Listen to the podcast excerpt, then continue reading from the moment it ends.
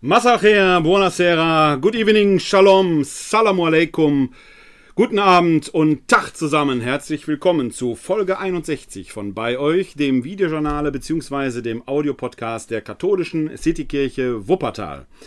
Ich freue mich, dass ihr wieder hier seid. Wir schreiben den 30.11.2020. Es ist der Montag in der ersten Adventwoche. Wir haben uns jetzt eine ganze Zeit lang nicht gesehen. Ich hoffe, ihr habt trotzdem nicht vergessen, dass ich bei euch bin denn die letzten zwei Wochen waren sehr arbeitsintensiv. Auch das letzte Wochenende war sehr voll. Und da bin ich leider nicht dazu gekommen, live zu senden. Das will ich aber heute am Beginn des ersten Advent oder am Beginn der Adventszeit, am Montag der ersten Adventwoche nachholen. Denn die Wahrheit ist immer auf dem Platz. So lautet ja auch der Titel unserer heutigen Sendung. Die Wahrheit ist auf dem Platz. Bevor wir aber in unsere Themen einsteigen, was so in den letzten Tagen und Wochen passiert ist, da gibt es ja einiges, was man äh, zusammentragen kann und wo man etwas zu sagen kann. Noch einmal der Hinweis, auch wenn ich mal eine Woche nicht gesendet habe, bleibe ich trotzdem bei euch, geträgt dem, gemäß dem Auftrag und dem Motto unseres äh, Herrn und Meisters Jesus Christus, der im Matthäusevangelium Kapitel 28, Vers 20 den Seinen verheißt, ich bin bei euch alle Tage bis zum Ende der Welt. Und da wir nicht nur auf Jesus schauen, sondern den Auftrag Jesu selbst in die Welt tragen wollen, versuche auch ich weiterhin immer bei euch zu bleiben. Ihr könnt uns nach wie vor erreichen in der katholischen Citykirche Wuppertal unter der Rufnummer 0202 4296975 oder schreibt uns eine E-Mail an bei-euch at katholische-citykirche-wuppertal.de. Dort könnt ihr uns erreichen. Ihr könnt uns dort kontaktieren, wenn ihr Gesprächsbedarf habt, sei es seelsorglicher Natur, sei es einfach, weil ihr jemanden mal braucht, um über Gott und die Welt zu reden. Oder sei es, weil ihr uns ein Feedback zu diesen Sendungen hier hinterlassen wollt oder vielleicht auch eine Themenanregung habt. Wir freuen uns da über eure Rückmeldungen und auch die thematischen Anregungen, die wir versuchen werden, immer wieder aufzugreifen und hier dann entsprechend zu behandeln. Ja, so steigen wir mal ein. Alle wichtigen Angaben findet ihr übrigens wie gewohnt hinterher nach der Live-Sendung in den Show Notes, entweder oben drüber oder unten drunter. Da findet ihr dann die Quellenhinweise auch zu den Artikeln, die ich hier zitiere oder zu äh, Tweets und so weiter, sofern man die belegen kann. Äh, findet ihr da die entsprechenden Hinweise in den Show Notes. Und natürlich gibt es unsere kleine Homepage hier zu diesem Videojournal-Projekt oder dem Audiopodcast www.kck42.de slash bei euch. Da findet ihr dann auch entsprechend jeweils die Show Notes zu den aktuellen Sendungen. Ja, was haben wir heute hier auf dem Programm? Drei Themenbereiche möchte ich anschneiden, bevor wir dann zum Schluss wieder in unsere kurze Schlussandacht gehen, denn wir haben heute einen besonderen Festtag. Heute ist der Festtag des Apostels Andreas, der alleine ja deswegen schon berühmt ist, weil wir vielerorts noch die Andreaskreuze haben, etwa an Bahnübergängen. Da muss man also anhalten. Man kann nicht einfach seine eigenen Regeln machen, sondern so ein Andreaskreuz signalisiert uns, hier ist eine Gefahrenstelle, wenigstens Obacht, einmal nach links, einmal nach rechts schauen, ob ein Zug kommt, wenn einer kommt, anhalten, denn gerade an unbeschrankten Bahnübergängen ist das durchaus lebensrettend. Also so Regeln machen Sinn und sich an Regeln zu halten macht auch Sinn. Was haben wir ansonsten heute hier auf dem Programm? Ja, Corona und die soziale Ungleichheit. Ich habe dazu vor einigen Wochen schon mal in einem Podcast Stellung bezogen. Da werden wir gleich mit starten. Dann geht es um Veränderungen in der Kirche im Allgemeinen, aber auch im Erzbistum Köln im Speziellen. Und die Polizei. Unser Innenminister Horst Seehofer äh, weigert sich ja immer wieder oder nachträglich da eine ähm, Studienauftrag zu geben, die die Frage nach dem Rechtsextremismus in der Polizei stellt. Unser Landesinnenminister Herbert Reul äh, ist da wesentlich näher dran. Äh, ich denke mir, das ist schwer zu verstehen, warum gerade Polizisten, die ja doch dem Rechtsstaat einen Eid geleistet haben, äh, sich dann plötzlich auf solche Gruppierungen einlassen. Da gibt es aber einen interessanten Beitrag, den ich in der Zeit gefunden habe, der, glaube ich, ganz erhellend ist.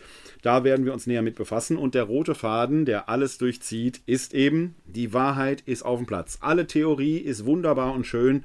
Sie muss sich aber in der Realität bewahrheiten. Denn äh, ich bin mir ziemlich sicher, dass Jogi Löw beim letzten Spiel der deutschen Nationalmannschaft seinen Jungs gesagt hat: Jungs, mit dieser Taktik, die ich euch gegeben habe, hauen wir die Spanier 6-0 vom Platz. Aber auf dem Platz sah die Sache plötzlich ganz anders aus und man ist 6-0 vom Platz gegangen. Eben nicht als Sieger, sondern als Verlierer. Also, alle Theorie ist grau, die Praxis muss die Wahrheit erweisen und das gilt in vielerlei Hinsicht.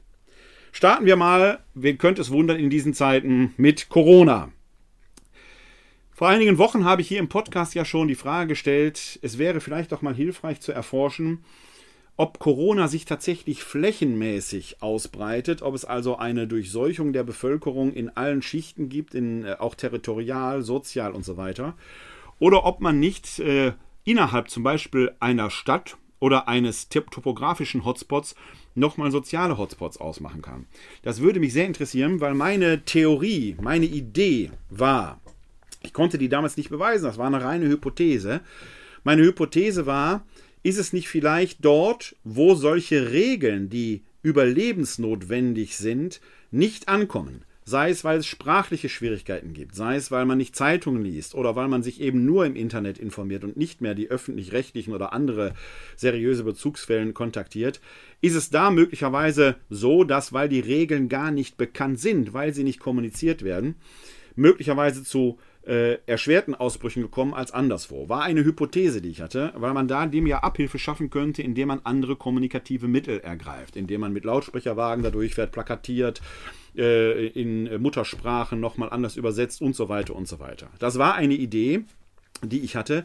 Ich konnte die nicht nachweisen, denn äh, in meinem sozialen Umfeld hat es jetzt zwar auch die ersten Erkrankungen gegeben, aber rein statistisch gesehen sind die prozentual nicht so, wie es auf die Gesamtbevölkerung zutrifft. Da war so eine Idee, könnte es da möglicherweise nochmal zu lokalen Einschränkungen kommen mit der Frage nach der Ursache. Tatsächlich äh, habe ich jetzt einen Artikel in der Zeit gefunden von Anne Meyer, die über kontaminationsfördernde Lebensbedingungen schreibt. Link findet ihr später in den Show Notes. Und die eröffnet ihren Artikel schon mit einer bemerkenswerten Feststellung, nämlich, dass anfänglich vornehmlich Reiche von Corona betroffen waren. Das waren die, die in die Skigebiete fahren können, die sich einen Skiurlaub leisten können, die nach Ischgl fahren und da Party gemacht haben. Die haben Corona dann hier weiter nach Europa gebracht. Nicht nur nach Deutschland, sondern auch in andere Regionen. Jetzt aber, so Anne Meyer, sei Corona eher eine Krankheit der ärmeren Bevölkerungsschichten geworden, die gerade in prekären Wohnverhältnissen leben. Und da möchte ich euch aus dem Artikel Anne Meyer eben diesen Abschnitt unter, über kontaminationsfördernde Lebensbedingungen einmal vortragen. Anne Meyer schreibt da, Seit Oktober läuft eine weitere deutschlandweite Studie, bei der das RKI mit dem Deutschen Institut für Wirtschaftsförderung kooperiert. Probanden sind jetzt Personen, die regelmäßig für die Studien des sozioökonomischen Panels befragt werden. Im Gegensatz zu den Berliner Probanden, die zur Untersuchung in ein Testzentrum gehen, bekommen die Teilnehmer dieser Studie einen Umschlag mit Wattestäbchen und Blutabnahmeset nach Hause. Den Rachenabstrich und einige Tropfen Blut aus dem Finger entnehmen sie selbst. Zu beiden Studien wird es Ergebnisse wohl erst im Frühjahr 2021 geben. Wer darüber mutmaßen will, was die Studien ergeben, könnte nach Frankreich blicken. Hier war und ist das Ausbruchsgeschehen deutlich heftiger als in Deutschland. Und hier gibt es schon Zahlen dazu, wer sich vor allem mit Corona ansteckte, nämlich jene, deren Lebensbedingungen die Forschung als kontaminationsfördernd bewertet. Die Franzosen führen erhöhte Ansteckung vor allem darauf zurück, wie viel Platz eine Person in ihrem Zuhause hat. In einer Studie des INSAM, des französischen Pendants zum RKI, bedeutet zu wenig Platz, dass in einer Wohnung weniger als 18 Quadratmeter pro Person vorhanden sind. Diese Überbelegung korreliert in der Regel mit einer schlechten finanziellen Situation. Außerdem haben Menschen in systemrelevanten Berufen, die also jeden Tag nach draußen müssen, um zu arbeiten, daheim ebenfalls überproportional häufig wenig Platz. Und jene, die zu wenig Platz haben, wurden in Frankreich zweieinhalb Mal so häufig krank. Wer sich beruflich am schlechtesten schützen kann, hat also auch zu Hause nicht die Möglichkeit, die eigene Familie durch Distanz vor dem Virus zu bewahren. Das bestätigt erstmal im Großen und Ganzen meine Vermutung, dass wir besondere prekäre Verhältnisse haben, wo auch prekäre Arbeitsverhältnisse mit prekären Wohnverhältnissen korrelieren, wobei Pflegeberufe natürlich keine prekären Arbeitsverhältnisse sind, aber prekär bezahlt werden. Die können sich also auch keine besseren Wohnverhältnisse leisten. Wir haben also hier einen wunderbaren Teufelskreis. Interessant fand ich diese Wohnrauminzidenz, wenn ich sie mal so mal sagen will, von 18 Quadratmetern. Pro Person 18 Quadratmeter. Heißt konkret, in einem Vier-Personen-Haushalt müssten also schon mindestens 76 Quadratmeter zur Verfügung stehen, damit man da, ich will nicht sagen safe werden, aber da ist die Grenze. Wenn man so auf den allgemeinen Wohnungsmarkt guckt, dann wohnen viele Vier-Personen-Leute in 660 Quadratmeter Häusern. Hartz-IV-Empfänger können sich größere Wohnungen teilweise gar nicht leisten und so weiter und so weiter. Jetzt hat die Bundesregierung beschlossen, dass man Homeoffice-Arbeiter mit 5 Euro entsprechend unterstützt, die sie steuerlich absetzen oder geltend machen können. Sechs, bis zu 600 Euro im Jahr. Das ist gut und schön. Aber die Leute, die zu Hause arbeiten, sind da ja relativ safe. Die können sich das jetzt schon leisten. Wäre es nicht viel besser, wenn man dieses Geld nehmen würde und würde gucken, dass man andere Leute unterstützt, die es viel wesentlicher brauchen, damit die auch in entsprechende Maßnahmen kommen, wo sie sicher leben können, beziehungsweise dass man sie so aufklärt, wie man dann entsprechend dort sicher leben kann. Denn wenn sich das bewahrheitet, was in diesen Studien angedeutet wird, wir haben gerade gehört, das Studienergebnis selber kommt erst 2021 im Frühjahr. Man kann dazu jetzt nur, darüber jetzt letzten Endes eigentlich immer noch nur mutmaßen. Aber aus Frankreich herkommt, kann man das eine oder andere da schon sagen. Wenn sich das bewahrheitet, dann wäre meine Hypothese zumindest nicht so ganz falsch. Und dann hilft es auch wenig, wenn man flächendeckende Maßnahmen macht, sondern dann muss man noch weiter differenzieren und die Maßnahmen noch punkt- und passgenauer justieren. Da hilft es übrigens auch nichts, wenn wir jetzt Weihnachten zum Fest der Familie hochstilisieren, was es natürlich ist. Wer wollte etwas anderes sagen? Wir lassen Advent und Weihnachten zumindest im öffentlichen Bewusstsein weitestgehend ausfallen. Auch in Wuppertal findet jetzt kein Weihnachtsmarkt statt. Die Straßen sind, ich will nicht sagen wie leer gefegt, aber es findet sich dieses Advents-Weihnachtsgefühl, diese Vorbereitungszeit auf Weihnachten, findet jetzt bestenfalls in Kirchen statt. Es muss ein Jubelfest für uns Kirchenleute sein. Ich bin persönlich bin da noch nicht so ganz von erfasst. Es muss ein Jubelfest für uns Kirchenleute sein, dass Weihnachten und Advent endlich so ist, wie wir es immer wollten. Kein Kommerz, kein Klinggöckchen Klingelingeling, kein Weihnachtsmarktgedudel, keine Hektik in der Innenstadt. Alles safe. Stadezeit, wie wir das so wollen. Das wird ein Weihnachten dieses Jahr, wie wir Katholiken es uns immer gewünscht haben. Ich freue mich schon drauf.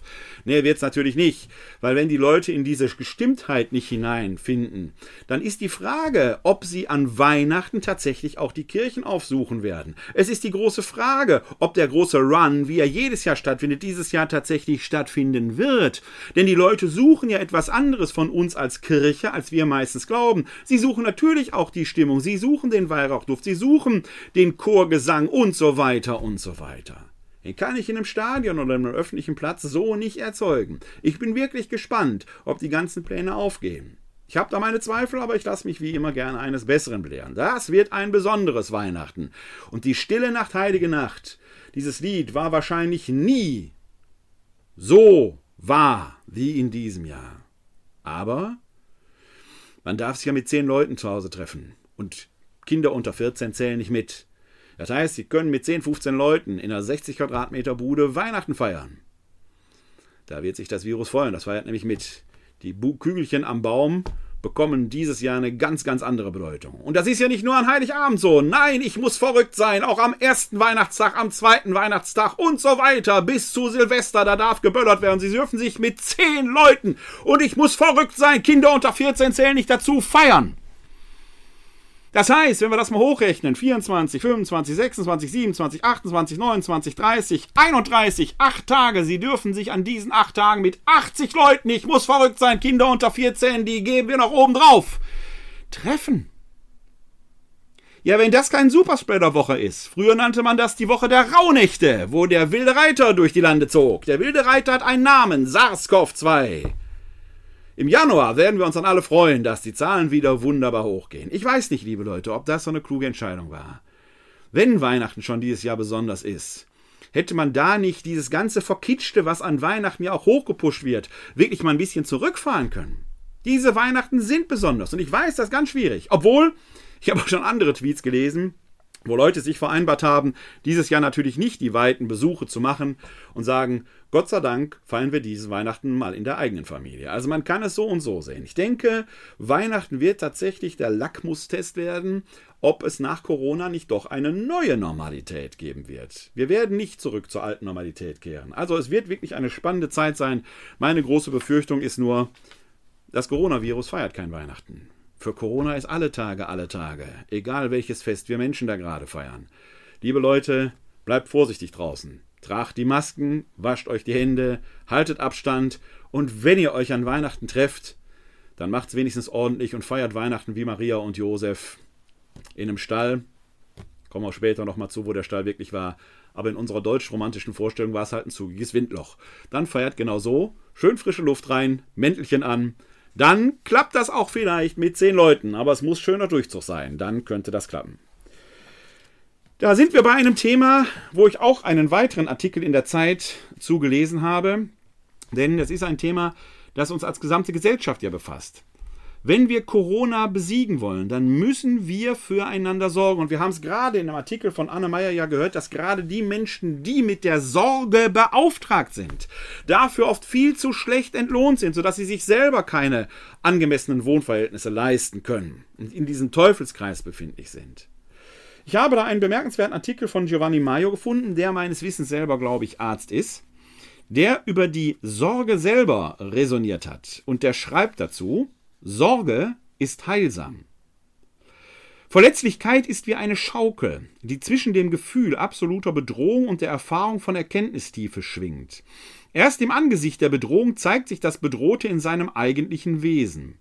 Das Wissen um die Vulnerabilität des Lebens lässt somit die Kostbarkeit des noch bestehenden Lebens klarer aufscheinen. Was tatsächlich wichtig und von Bedeutung ist, tritt im Bewusstsein der unwiederbringlich auslaufenden Lebenszeit klarer hervor denn je. Das ist der bewusstseinsschärfende Aspekt in der Situation des Sterbens. Vulnerabilität ist eben kein Defekt des Menschen, sondern kann in dem Moment, da Sorge möglich wird, zur Ressource werden. Es ist Sorge, die aus dem bedrohlichen Moment der Verletzlichkeit einen Moment der Verdichtung und Vertiefung machen kann. Verdichtung durch Bewusstseinsschärfung und Vertiefung durch gesteigerte Empfindungsfähigkeit angesichts der Situation der Endgültigkeit. Auch und vor allem auf die soziale Komponente der Verletzlichkeit des schwerkranken Menschen stellt die Sorge die angemessene Antwort dar, denn durch ihren grundsätzlich bejahenden Charakter kann sie zum Ausdruck bringen, dass der andere ein jemand ist und bleiben wird. Sorge ist nicht weniger als ein manifestierter Ausdruck von Beistand und ein grundlegendes Element dieses Beistandes ist die Ansprache, durch die der andere zu einem jemand wird. Es ist der geradezu schöpferische Gehalt der Sorge, dass sie den anderen vor sich selbst neu schafft und seine Bedeutung neu durchscheinen lässt. Durch den dargelegten, antwortenden und bejahenden Charakter der Sorge wird dem anderen verdeutlicht, dass er nicht nur Empfänger der Sorge ist, sondern zugleich ein Gebender. Indem sich der Helfende ansprechen lässt vom Aufruf des hilfsbedürftigen Menschen, gewinnt auch er selbst neue Einsichten über sich. Die Begegnung mit dem anderen verhilft dem Sorgenden dazu, seine bisherige Sicht der Dinge zu relativieren, seine Perspektiven zu überschreiten und seinen Horizont zu erweitern. Den anderen verstehen heißt sich selbst neu verstehen, schreibt Paul Ricoeur. Und genau das ist es, was auch erfahrene Pflegende, Ärztinnen und Ärzte immer wieder sagen, dass sie unglaublich viel von ihren Patienten lernen. Zur Wohltat wird die Sorge nicht zuletzt dadurch, dass die echte Sorge ein wechselseitiges Verhältnis stiften kann, ein Verhältnis, das durch alle Asymmetrie hindurch einen Austausch von Geben und Nehmen ermöglicht. Dadurch versieht sie den hilfsbedürftigen Menschen mit Bedeutung und ruft in ihm ein neues Gefühl der Selbstachtung hervor. Sorge ist heilsam, weil sie ein Anerkennungsverhältnis stiftet. Diese Anerkennung des anderen ereignet sich allein dadurch, dass Sorge ermöglicht wird. Professionelle Sorge ruft zum wirksamen Handeln auf, aber sie geht in dieser instrumentellen Ausrichtung nicht auf. Denn in Wirklichkeit, denn in der Verwirklichung von Sorge möchte man etwas bewirken und zugleich etwas zum Ausdruck bringen. Insofern hat sie eine instrumentelle und zugleich eine expressive Komponente. Die Sorge greift ein und sagt zugleich etwas aus. Sie verändert und sie teilt sich mit. Ja, sie verändert, indem sie sich mitteilt, weil im sorgenden Handeln die Botschaft transportiert wird, dass es selbstverständlich ist, sich um den anderen zu kümmern. Die Sorge verändert, indem sie sowohl tätige Sorge als auch ein Ausdruck dafür ist, dass der andere Bedeutung hat und diese bewahren wird. Und genau deshalb ist die Sorge die angemessene Antwort auf die Verletzlichkeit des sterbenden Menschen. Die Verletzlichkeit des schwerkranken Menschen ruft uns als Gesellschaft dazu auf, eine pflegerische und medizinische Betreuung zu ermöglichen, die dem ganzen Menschen in seiner Verschränkung von leiblicher, geistiger und sozialer Vulnerabilität im Sterben gerecht wird. Das kann nur gelingen, wenn die Sorge wieder zum identitätsstiftenden Merkmal der Medizin gemacht wird, denn über die Sorge erst verwirklicht sich der soziale Anspruch der Medizin. Ohne Sorge käme die Medizin eher einer Ingenieurswissenschaft für den Menschen gleich. Damit Medizin Medizin bleiben kann, gilt es, den Heilberufen die notwendige Zeit zurückzugeben, die ihnen die ihnen die Durchökonomisierung der gesamten Medizin in unverantwortlicher Weise genommen hat. Denn nur durch das Gewähren von Zeit kann die Sorge verwirklicht und damit das gewährleistet werden, was eine humane Gesellschaft dem sterbenden Menschen schuldig ist, an seiner Seite zu sein. Soweit Giovanni Maio. War eine Menge Text, war aber ein wichtiger Text. Warum? Weil hier erstmal deutlich wird, die Menschen, die sich um den Menschen, sein leibliches, sein geistiges und sein soziales Wohl sorgen, das sind natürlich pflegende Ärztinnen und Ärzte, das sind aber auch Sozialarbeiterinnen und Arbeiter, das sind Seelsorgerinnen und Seelsorger. Weil diese Menschen, die versuchen, dem Menschen Bedeutung zu geben, ihn anzusehen, damit er an Ansehen gewinnt, diese Menschen müssen auch entsprechend mit Zeit ausgestattet werden. Das ist die wichtigste Ressource. Zeit ist aber genau das, was gerade in den pflegenden Berufen am wenigsten zur Verfügung steht. Und hinzu kommt, dass alles nur auf Wirtschaftlichkeit ausgelegt ist. Da haben wir ein massives Problem, weil damit letzten Endes die Frage permanent im Raum steht, was ist eigentlich der Mensch? Diese Frage ist aber nicht nur in diesem Bereich von Bedeutung, da ist sie in ganz besonderer Weise von Bedeutung, weil die pflegenden Ärztinnen und Ärzte und so weiter und so weiter oft ja in diesen Beruf gegangen sind, weil sie, wie man einfach gesagt hat, was mit Menschen machen wollen. Da zweifelt, glaube ich, kaum einer dran, dass in diesen Berufsgruppen der Mensch an erster Stelle steht. Es sind die Umstände, die es da schwierig machen. Man darf sie nicht ausbrennen lassen. Aber es ist auch eine gesamtgesellschaftliche Aufgabe, diese Frage der Sorge und der Solidarität wieder in den Mittelpunkt zu stellen. Wenn es da zum Beispiel eine Jana aus Kassel, ich will da gar nicht weiter drauf eingehen, da ist schon alles zu gesagt worden, ich kann da nicht mehr zu sagen, sich selbst mit Sophie Scholl vergleicht. Oder eine Elfjährige auf eine Bühne gestellt, die sagt, sie darf nicht Geburtstag feiern, deswegen fühlt sie sich wie Anne Frank. Da kann man nicht nur mit dem Kopf vor die Stirn schlagen und sagen, was ist eigentlich mit euch los? Da hat offenkundig die Bildung total versagt und es hat etwas versagt, was unsere Gesellschaft im Innersten zusammenhält, das ist offenkundig weg, nämlich die Frage der Solidarität. Liebe Leute, unsere Freiheit ist doch nicht wirklich fundamental eingeschränkt. Natürlich, wir haben im Moment Beschränkungen. Die sind notwendig, damit Leben für viele möglich wird. Allein die Frage des Masketragens ist doch nicht nur eine Frage des eigenen Selbstschutzes, das sicherlich auch, aber es ist vor allen Dingen eine Frage des Schutzes nach außen. Ich will euch ein Beispiel geben. Wenn ich diese Sendung hier, ich fahre diese Sendungen hier live mit einer Mivocam. Diese Mivocam, ich kann euch das gerne mal zeigen, wird über mein Handy hier gesteuert. Also immer wenn ihr mich hier unter der Kamera mal fummeln seht, dann steuere ich gerade was an dem Handy für diese Sendung neu aus oder setze eine neue Szene. Diese, dieses Handy steht ungefähr eine Armlänge, von nicht ganz eine Armlänge von mir weg, vielleicht 40 Zentimeter. Wenn ich nach dieser Sendung dieses Handy hochnehme, ist das voller Sprenkel. Da sind die Tröpfchen, die ich hier beim Sprechen absetze. Und jetzt spreche ich hier vielleicht ein bisschen engagiert. Es gibt andere Settings. Wenn ich die Glaubensinformation mache, da spreche ich etwas weniger engagiert. Bin ich auch engagiert, aber ich spreche etwas anders von der Rhetorik her. Da habe ich dasselbe. Das heißt, ich kann hier live und in Farbe hinterher auf meinem Handy sehen, was ich beim Sprechen so absondere. Auf 40, 50 Zentimeter. Hätte ich eine Maske auf, würde ich da nichts sehen. Tröpfchen sind aber potenziell kontaminiertes Material. Das heißt, die Maske ist ein Ausdruck höchster Solidarität, um freies Leben zu ermöglichen. Weil wir allein diese Tröpfchen abfangen damit. Und auch einen Großteil, wie man mittlerweile weiß, der Aerosole. Da hat es übrigens einen interessanten FAZ-Podcast gegeben in der Reihe FAZ Wissen. Ich habe die letzte in einer letzten Sendung mal empfohlen. Äh, ich werde euch den Link zu dieser speziellen Podcast-Folge Helfen Masken wirklich mal reinlegen. Da kann man nämlich sehen, Maske tragen ist effizient hilft dabei, das Virus einzudämmen. Ja, man könnte sogar so weit sagen, was natürlich jetzt irreal ist. Warum sage ich gleich? Wenn wir alle FFP2-Masken ganztägig tragen würden, wäre das Virus in drei Wochen wahrscheinlich weg. Geht nur nicht, weil man die FFP2-Masken aus gesundheitlichen Gründen nach 75 Minuten mal absetzen soll, um da mal frische Luft zu schnappen weil die eben eine hohe Filterwirkung haben. Aber beim Einkaufen, bei einer Zugfahrt, helfen diese Masken enorm zum Selbstschutz und zum Schutz anderer. Niemand trägt FFP2-Masken den ganzen Tag. Aber in Situationen, in denen wir uns zu nahe kommen, helfen sie effizient, um die Ausbreitung des Virus einzudämmen. Also sorgt füreinander, ist ein ganz wichtiger Aspekt den wir auch von Giovanni Maio kennenlernen und wo wir es in der Gesamtgesellschaft lernen müssen, diesen Aspekt der Solidarität wieder füreinander zu sorgen. Im äh, Internet gibt es eine Frau, die nennt sich bei Twitter Crudromilf, ist äh, eine äh, prominente Künstlerin, die hat jetzt jüngst gerade dazu, ich meine sogar heute, einen Tweet abgesetzt, der einem dann nachdenklich werden lässt. Ich blende euch diesen Tweet von Quadromilf mal ein. Da schreibt sie nämlich, meine Jugendfreundin ist jetzt Querdenkerin.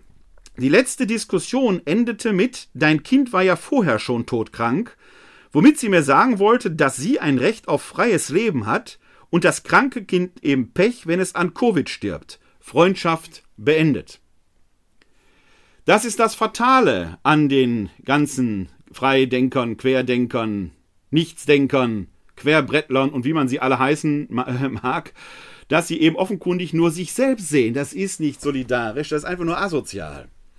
Und wenn man dann noch hingeht und sagt, dein Kind war ja sowieso schon krank, ja, liebe Leute, wo sind wir gelandet? Reden wir wieder über lebensunwertes Leben oder was? Da zeigt sich, dass bei den Querdenkern offenkundig nicht nur ein Freiheitsbestreben aktiv ist, sondern offenkundig eine Denke, die ganz, ganz weit am rechten Rand ist. Wer da mitläuft, kann sich heute nicht mehr entschuldigen. Im Sommer habe ich es vielleicht noch gelten lassen. Da hätte man vielleicht noch sagen können, ihr wisst vielleicht nicht, was ihr tut.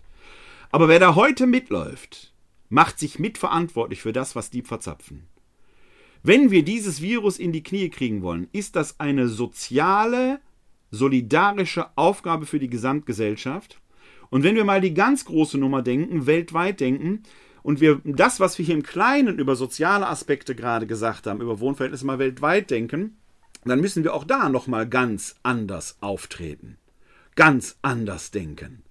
Wenn wir nicht neue Flüchtlingsströme generieren wollen, wenn wir wirklich ein Leben in Wohlstand und Frieden für alle wollen, dann müssen die, die etwas haben, denen, die noch wenig haben, abgeben. Das ist Solidarität und das ermöglicht Leben für viele. Es ist eben das, was man das Prinzip Verantwortung nennt. Und dazu habe ich einen schönen Artikel gefunden in der jüdischen Allgemein von, ich hoffe, ich spreche den Namen richtig aus, Vyacheslav Kobrowitsch. Der schreibt, Vielleicht lehrt die jüdische Tradition das Gebot zur Hütung der Gesundheit aus der Warnung vor dem Erschaffen eines Bildnisses, weil das bewusste Zerstören des eigenen Lebens und die damit verbundene Ablehnung der göttlichen Mission dem Götzendienst gleicht. Vielleicht liegt es auch daran, dass der Mensch sich kein Bildnis von Gott machen soll, da er selbst im Ebenbild Gottes erschaffen wurde und nach dem Göttlichen in sich selbst und seinem Nächsten statt in Objekten suchen soll. Die Zerstörung des Lebens, in dem das Ebenbild Gottes lebt, ist damit ein Akt der Ablehnung Gottes und der Hinwendung zum Götzen. Diese Interpretation wird durch eine Geschichte von dem talmudischen Gelehrten Hillel unterstützt, es wird berichtet, dass er aus dem Lehrhaus hinausging und seinen Schülern verkündete, er würde nun zur Erfüllung eines Gebotes eilen. Als seine Schüler ihn fragten, welches Gebot er verrichten möchte, sagte Hillel, er gehe ins Badehaus, um seinen Körper zu waschen.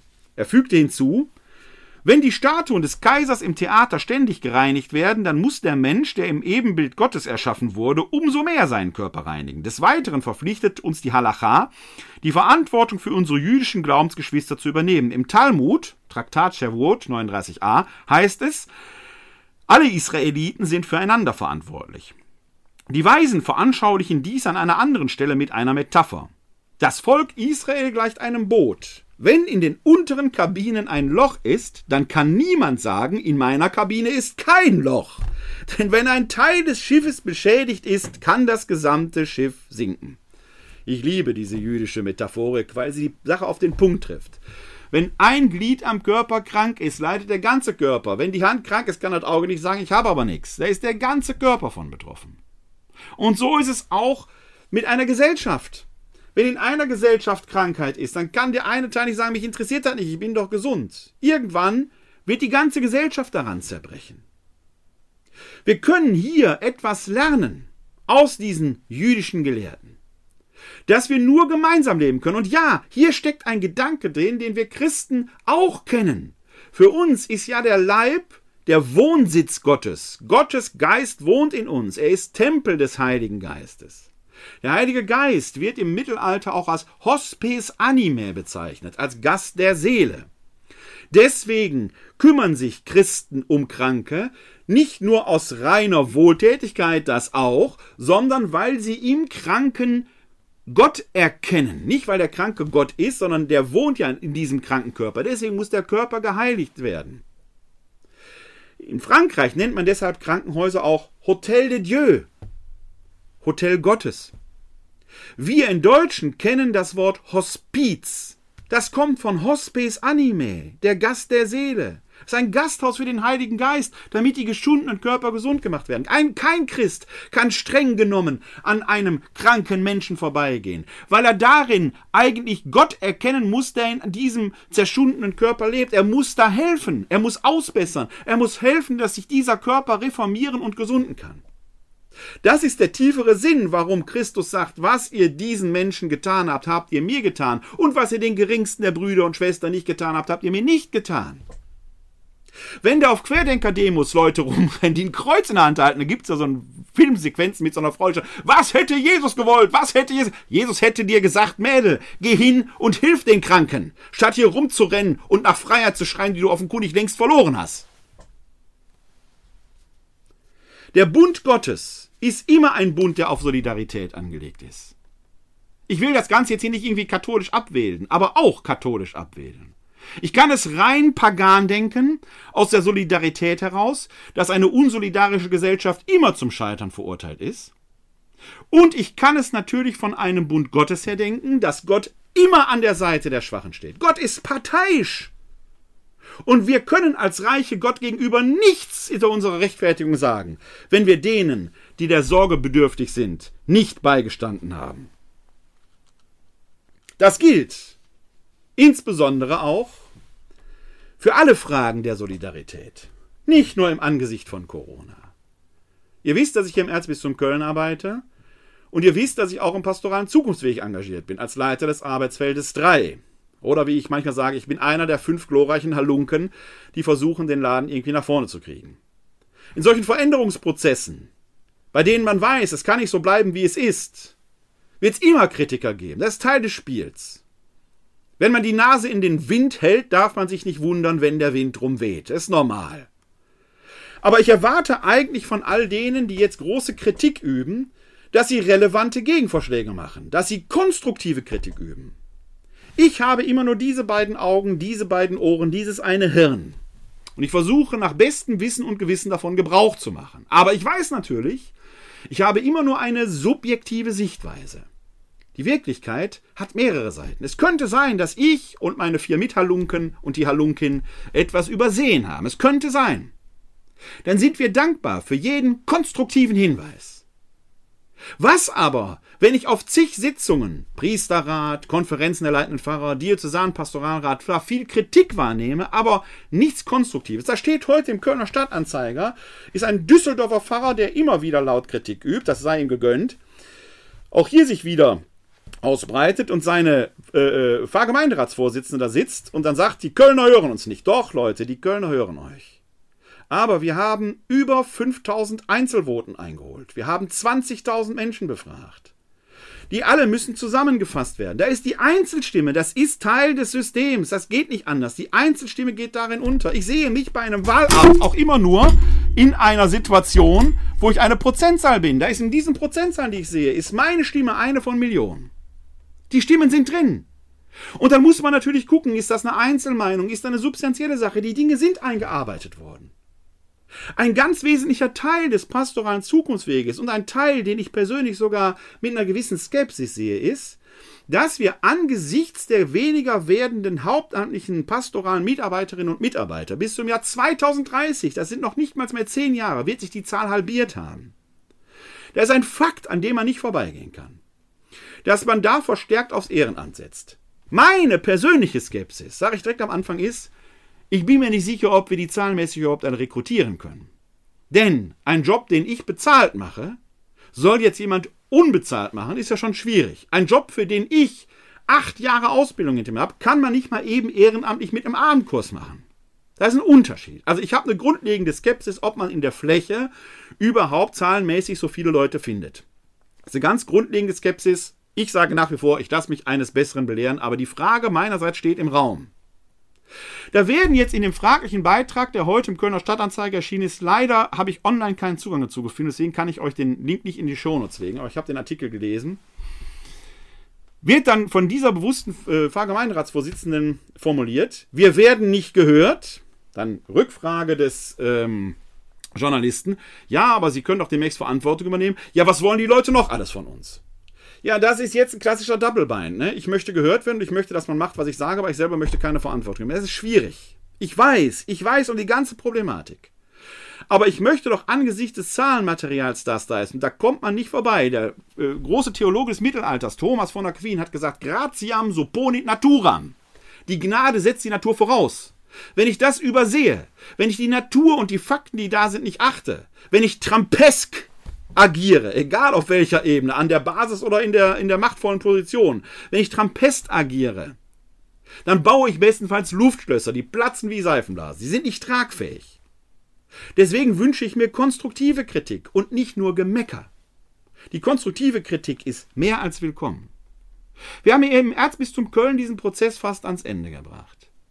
Und gut, man hat über Jahre hinweg gedacht, lasse mal machen. Und ich kann persönlich diese Haltung sogar verstehen.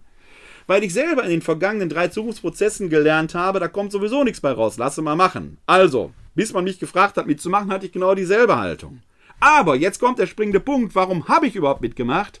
Weil ich der Meinung bin, nur da stehen und meckern bringt nichts. Wenn du jetzt die Möglichkeit bekommst zu gestalten, nutze sie. Arbeite konstruktiv mit. Und das Geschäft ist schwierig genug aus dem wenigen, was wir in Zukunft noch haben werden, etwas Vernünftiges zu schaffen. Ob wir den Stein der Weisen gefunden haben, who knows. Wenn ihr es besser wisst, lasst es mich wissen. Nur wir müssen mit den Zahlen, Daten und Fakten agieren, die da sind. Es heißt, dass wir bis zum Jahr 2030 100 Millionen Euro weniger Kirchensteuereinnahmen haben. Stand vor einem Jahr. Corona schlägt jetzt schon rein. Und ja, wir im Erzbistum Köln sind noch in einer relativ finanziell privilegierten Position. Wie soll es in anderen Bistümern aussehen? Und ja, die Sorge füreinander hat bei mir den Aspekt, dass ich sage, die reichen Bistümer müssen den Ärmeren helfen. Denn das Katholische hört nicht an den Bistumsgrenzen Kölns auf. Hinzu kommt jetzt die Frage der unabhängigen Untersuchung des Umgangs damit. Ja, ich persönlich wünschte mir, dieses Gutachten der Münchner Anwälte Westphal-Spielker Wastel würde veröffentlicht werden. Von mir aus geschwärzt mit den juristisch noch fraglichen Stellen. Das, was wir jetzt erleben, macht die Sache nicht nur nicht einfacher, es ist mittlerweile auch ein Rührstück ohnegleichen, ein desaströses Drama oberster Kajüte, bei dem es nur Verlierer geben wird, und da zähle ich die Betroffenen dazu. Denn auch wenn manche Presseleute meinen, sie würden den Betroffenen jetzt zur Seite stehen, mein Eindruck bleibt, dass auch da die Betroffenen benutzt werden, um die eigene Auflage zu steigern. Schwierige Fragestellung. Es wäre besser, dieses Gutachten würde, wie gesagt, von mir aus geschwärzt veröffentlicht, damit diese Konfliktluft raus ist. Und wenn dann im März das neue Gutachten von Gerd, Gerke und Jan herauskommt, man dann merkt, tatsächlich, da wird noch viel tiefer gegangen, der Aufklärungswille ist da viel höher, wenn es denn so sein wird dann hätte man sagen können, hier ist tatsächlich jemand nicht zufrieden gewesen und ist noch etwas draufgelegt worden. So bleibt dieses Geschmäckle im Raum stehen. Ja. Und Erzbischof Wölki hat jetzt entschieden, dieses Gutachten der Münchner Anwälte soll im März für Personen einzeln zugänglich gemacht werden. Aber ganz ehrlich gesagt, wer wird sich 500 Seiten durchlesen? Eine schwierige Gemengelage. Hinzu kommt, dass die KG in Köln in enormen Schwierigkeiten steckt. Und da wird das eine mit dem anderen vermischt. Solidaritätsbekundungen werden teilweise ausgegeben, ohne die Hintergründe zu kennen. Es ist eine ganz, ganz schwierige Gemengelage, die wir da haben. Und in all dem sollen wir die Kirche nach vorne bringen. Liebe Leute, das ist unmöglich. Wir haben in der Heiligen Schrift im Neuen Testament oder dem vierten Bund, wie jemand hier empfohlen hat, den zweiten Korintherbrief in dessen Hintergrund auch ein massiver Konflikt steht. Damals ging es ums Geld. Paulus wurde unterstellt, dass er bei einer Kollektensammlung, die er für die Jerusalemer Urgemeinde veranstaltet hat, Gelder veruntreut haben soll. Und was macht der Paulus? Er wechselt seinen Kommunikationsstil. Er bittet, er argumentiert, er legt offen, er schafft Transparenz und Controlling. Er richtet ein System ein, wo Gemeindemitglieder ihn begleiten auf seiner Reise nach Jerusalem, um den Finanztransaktionen zu überwachen. Transparenz, Offenlegung, klare Kommunikation ist das Einzige, was hilft. Dass Paulus auch anders kann, dass er mit dem Stock drohen kann und so weiter, weiß man aus allen anderen Briefen. Aber hier, in 2 Korinther 1 bis 9, wo er den Konflikt bewältigen muss, ist er komplett auf Transparenz angelegt. Ob seine Strategie aufgeht, kann man nur ahnen. Es sieht so aus, dass er damit einigermaßen erfolgreich war. Das ist das, was jetzt in der Kirche auch fehlt. Wir brauchen diese Offenlegung. Sonst stehen wir mit dem Rücken zur Wand und verlieren ob bewusst oder unbewusst, ob gewollt oder ungewollt, ob zu Recht oder zu Unrecht, ist gar nicht mehr die Frage an Glaubwürdigkeit. Und Glaubwürdigkeit ist das eigentliche Kapital, das wir als Kirche haben. Wenn wir des Glaubens nicht mehr würdig sind, dann können wir einpacken. Und deswegen muss alles getan werden, um diese Glaubwürdigkeit wiederherzustellen, wenn da juristische Dinge im Raum stehen, die noch ungeklärt sind dann kann man das transportieren und kann sagen, wir haben diese Seiten nochmal geschwärzt, weil wir an dieser Stelle noch juristische Klärung haben müssen. Wir werden diese Schwärzung bei Zeiten wegnehmen, spätestens im März, wenn da dieses tolle neue Gutachten draufgesetzt werden soll. Aber dann hätten die Menschen diese Klarheit und man würde diesen Vertuschungsvorwurf, ob der nur gerechtfertigt oder ungerecht, kein Mensch weiß, also ich weiß es nicht. Ich weiß das nicht. Draußen scheint es viele Leute zu geben, die scheinen das alles ganz klar zu haben. Ich, als jemand, der relativ nah dran ist, kann das und will das gar nicht beurteilen. Ich wünschte mir nur, die Transparenz würde hergestellt.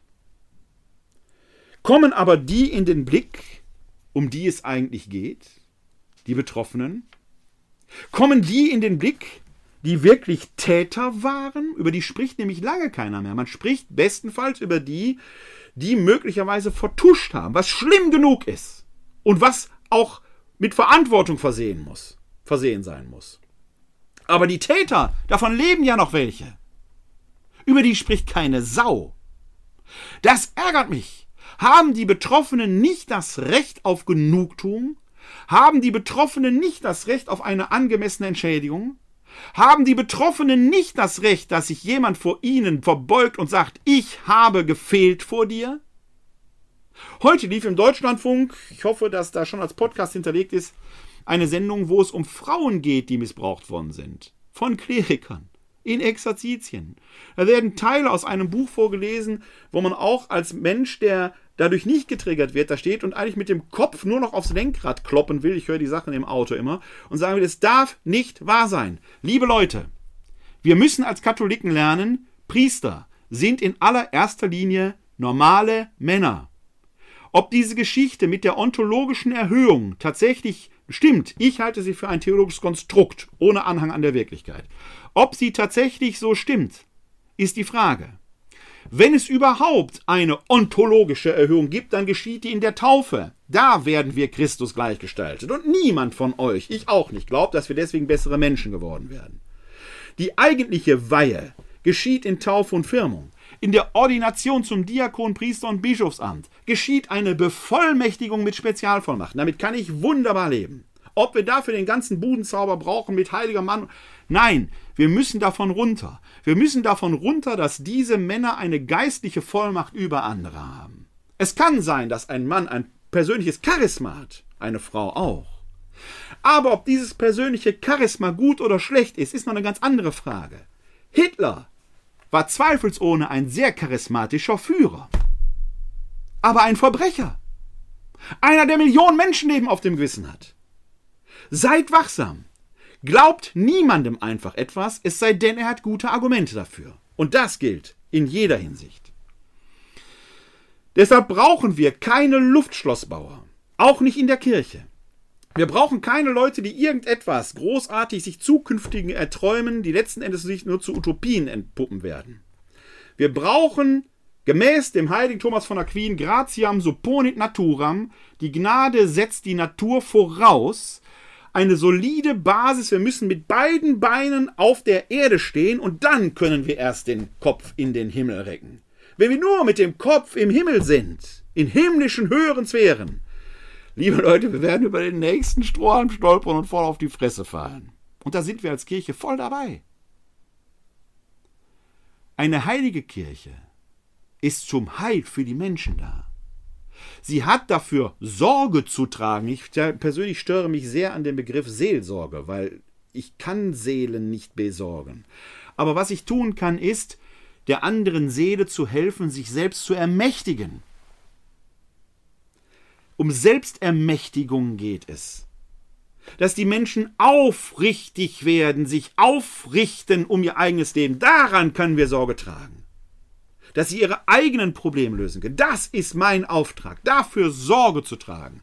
Dass die, um den Begriff von äh, Mario vorhin aufzunehmen, die vulnerable Wirklichkeit des Menschen geheilt wird. Das ist die Heiligkeit der Kirche. Die Kirche besitzt keine Heiligkeit für sich.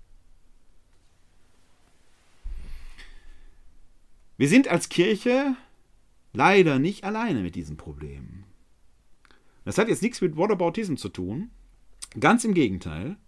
Aber ich will ein Beispiel aus einer ganz anderen Institution, die aber auch streng hierarchisch, ehedem männerbündisch organisiert war, anführen, um auf den Kern des Problems aufmerksam zu machen, dem sich auch die Kirche stellen muss.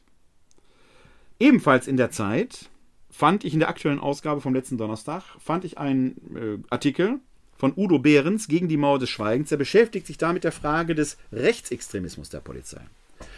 Und er schreibt dort in diesem Artikel und beschreibt sehr eindrücklich, wie die Jungpolizisten noch auf den Polizeischulen oder im Bachelorstudium oft eher fast linksgerichtet sind, also auch sehr offene Gedanken haben für den Rechtsstaat, für Gerechtigkeit sorgen wollen, an der Seite der Armen sind. Und dann, wenn sie ihre ersten praktischen Einsätze hatten an der Front, auch im ersten Dienstjahr, das oft in ein rechtes Gedankengut kippt, wo dann plötzlich auch rassistische Aspekte mehr stärker eine Rolle spielen.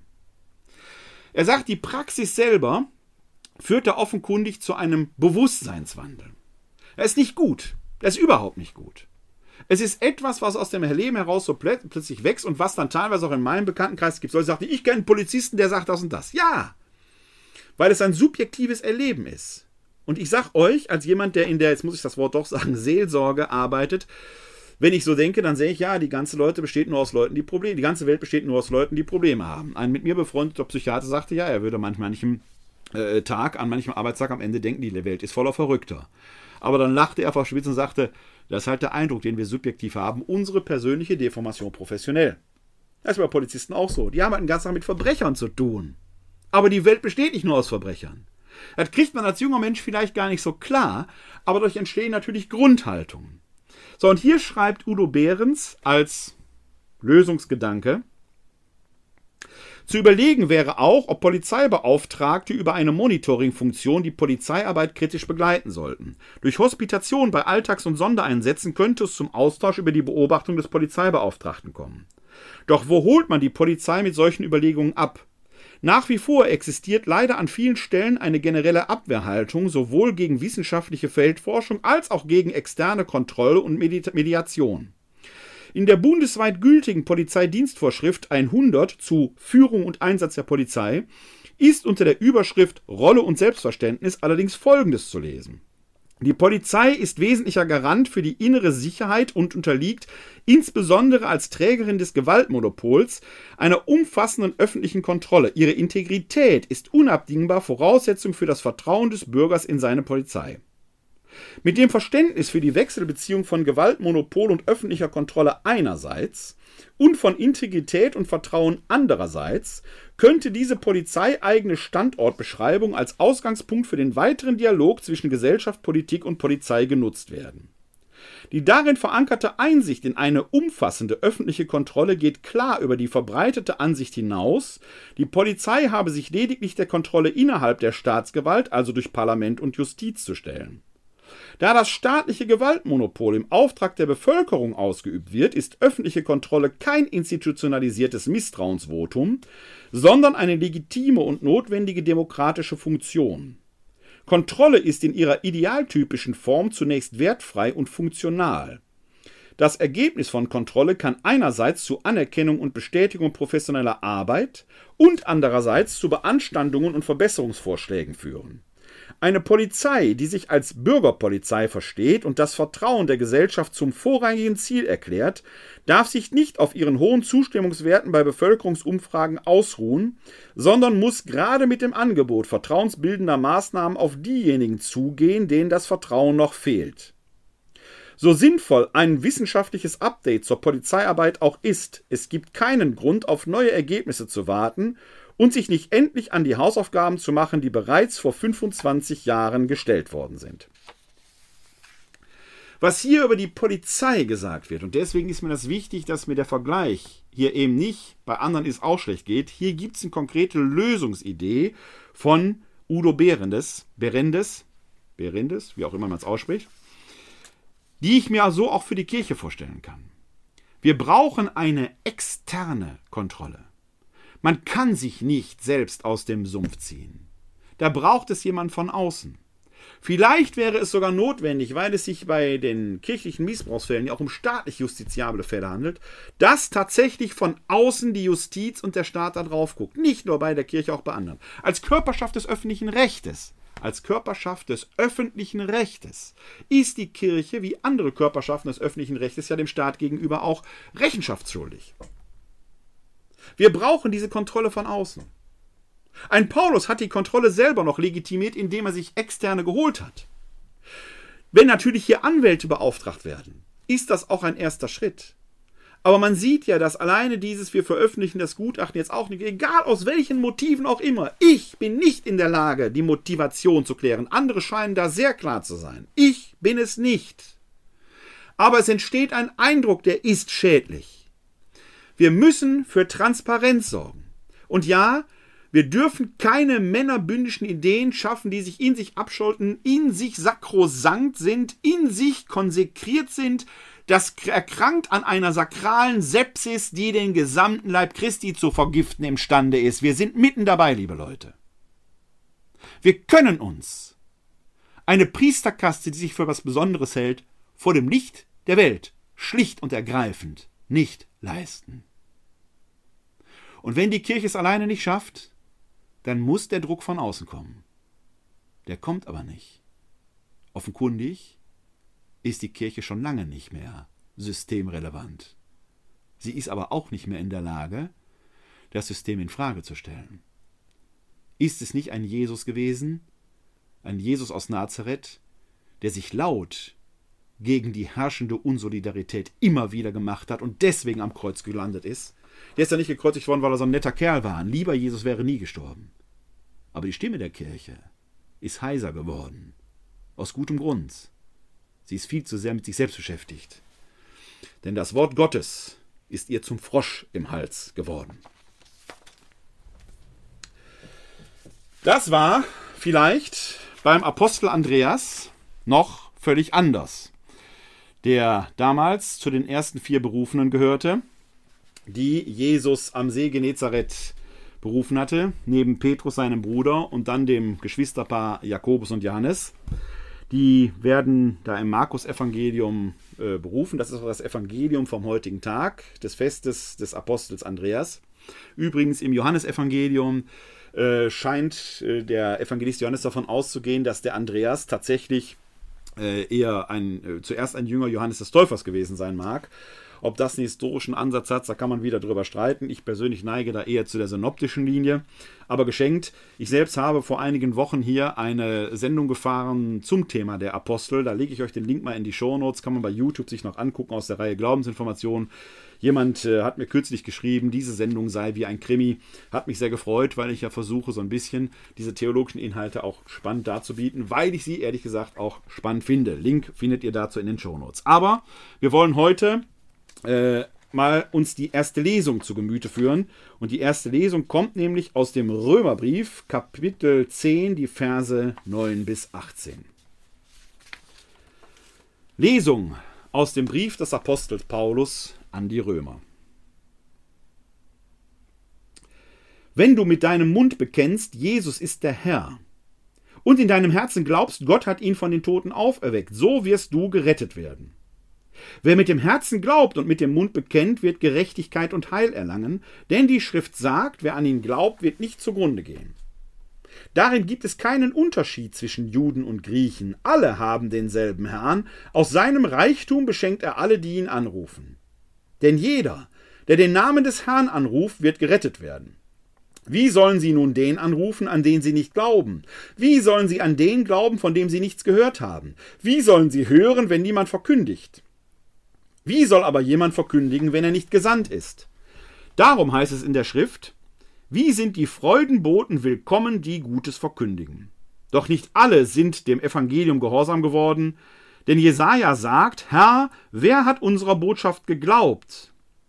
So gründet der Glaube in der Botschaft, die Botschaft im Wort Christi.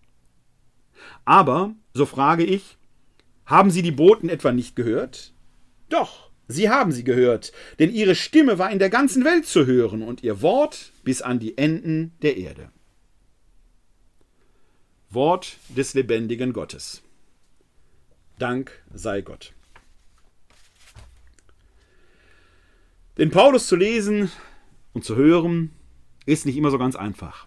Komplexe Gedankengänge in geschickte Argumentation gesteckt. Man muss sehr genau hinschauen und manchmal sind die Übersetzungen auch nicht so ganz gut, auch nicht so ganz leicht immer, weil der Paulus eine manchmal schwierige Sprache hat. Man muss sehr genau hinschauen. Im Römerbrief geht es sogar noch weiter, denn alle Briefe, die der Paulus geschrieben hat, richten sich an Gemeinden, die er selbst gegründet hat, wo er quasi der Gründervater ist. Im Römerbrief ist das anders. Da schreibt er seinen Brief quasi in der Vorbereitung eines Besuches der Gemeinde, einer Gemeinde, die er nicht selbst gegründet hat. Er stellt also quasi sich und seine Theologie vor. Das macht den Römerbrief natürlich zu etwas Wertvollem, weil er so eine Art Testament ist des Paulus. Also Testament nicht im Sinne von Erbschaft, sondern da kommt das auf den Punkt, ein Summarium, eine Summe seiner Theologie, wenn man so sagen will. Bemerkenswert ist, dass die Eucharistie hier drin gar nicht vorkommt. Die Kirche beruht für Paulus offenkundig nicht auf der Eucharistie, wie wir es in der katholischen Kirche oft hören und lehren, sondern auf etwas ganz anderem, nämlich der Glaube gründet in der Botschaft, so heißt es in Vers 17, die Botschaft aber im Wort Christi. An einer anderen Stelle sagt Paulus, der Glaube kommt aus dem Hören. Das ist das Besondere an den Aposteln dass sie Augen- und Ohrenzeugen der Ereignisse waren und davon erzählt haben. Die Kirche wird gegründet, nicht weil die öffentlich eine Messe gefeiert haben, sondern weil ein Petrus nach dem Pfingstereignis in Jerusalem das Wort Gottes öffentlich verkündet. Daraufhin ließen sich die ersten 3000 taufen. Und dann wird auch Eucharistie gefeiert. Man darf hier Ursache und Wirkung nicht miteinander wechseln. Die Eucharistie ist eine Wirkung der Gemeinschaft in der dann der Auferstandene in dem Leib Christi, im konsekrierten Brot und dem Wein in Leib und Blut Christi gefeiert wird. Aber die Kirche scheint, und das ist der Impetus hier von Paulus, auf dem Wort aufzubauen. Wo aber haben wir bevollmächtigte Verkünder des Wortes Gottes? Wo haben wir Menschen, die mit Leidenschaft und Überzeugung das Wort Gottes unter den Menschen verkünden? Und zwar nicht nur mit den Lippen, sondern in Wort und Tat. Denn das sagt uns der Jakobus in seinem Jakobusbrief, ist nicht der Jakobus der Apostel, heißt aber genauso, ein Glaube ohne Werke ist tot. Ein Wort, das nicht durch Taten gedeckt wird, ist heuchlerisch. Das ist das, was dem Paulus hier am Herzen li äh, liegt, dass das Wort verkündet wird und mit Wort wird hier Wort und Tat verstanden. Seit gestern, seit dem ersten Advent, hat das neue Lesia begonnen. Das Lesia B ist in besonderer Weise dem Markus gewidmet. Markus-Evangelium. Und am Markus-Evangelium fällt vieles auf. Ist zum Beispiel das kürzeste aller Evangelien. In der Kürze liegt die Würste. Würze. Würze ein schöner Versprecher. In der Kürze liegt die Würze. Gleichzeitig hat Jesus da selten Zeit. Das makinische Eutys, wie es auf Griechisch heißt. Sogleich, sofort, jetzt. Da wird keine Zeit vergeudet. In unserem Zukunftsprozess sind wir bald drei Jahre unterwegs und immer noch nicht am Ende. So lange hat Jesus gar nicht öffentlich gewirkt. Wo bleibt dieser Gedanke? Sogleich, jetzt, nicht morgen, heute zählt, was ist. Und der makinische Jesus macht nicht viele Worte. Er lässt eher Taten sprechen.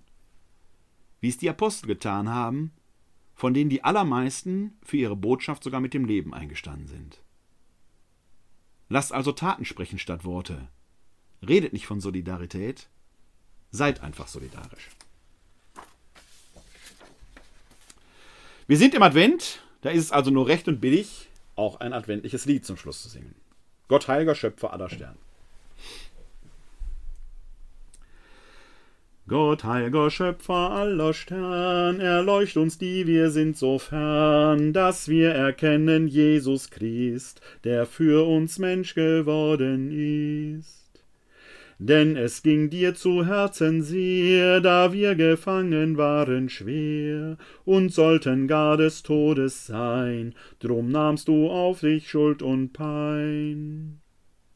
Da sich die Welt zum Abend wand, der Bräut'gam Christus ward gesandt, aus seiner Mutter Kämmerlein ging er hervor als klarer Schein. Gezeigt hat er sein Großgewalt, dass es in aller Welt erschallt, sich beugen müssen alle Knie, im Himmel und auf Erden hie. Wir bitten dich, o heiliger Christ, der du zukünftig Richter bist, lehr uns zuvor dein Willen tun und an dem Glauben nehmen zu. Lobpreis sei Vater deiner Kraft und deinem Sohn, der all Ding schafft, dem heiligen Tröster auch zugleich, so hier wie dort im Himmelreich. Amen.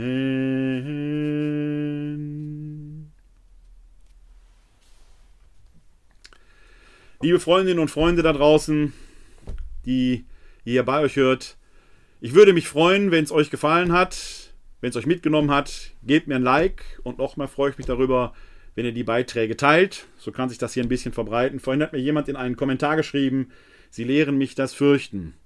Das will ich nicht hoffen, dass das dabei bleibt. Ich hoffe, dass ich auch ein Hoffnungszeichen setzen konnte. Ich weiß, dass die Nachrichten, die man hier bringt, nicht immer so sind, dass man sich daran erfreuen kann.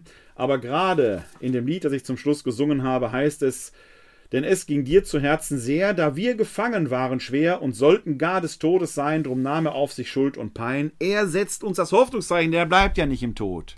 Er steht von den Toten auf. Und wir können es ihm gleich tun, weil er Solidarität gelebt hat, weil er sich um die Menschen gesorgt hat. Wenn wir es ihm darin gleich tun, dann können wir diese Welt immer ein Stückchen besser machen. Das Fürchten mag am Anfang stehen, aber Hoffnung muss auch sein, die will ich Ihnen mitgeben. Deshalb bleibt die Frage, wie wollen wir leben? Die Wahrheit ist auf dem Platz, auf Ihrem da draußen und auf meinem hier. Noch ein paar Nachrichten, damit auch zum Schluss noch das Hoffnungszeichen ist.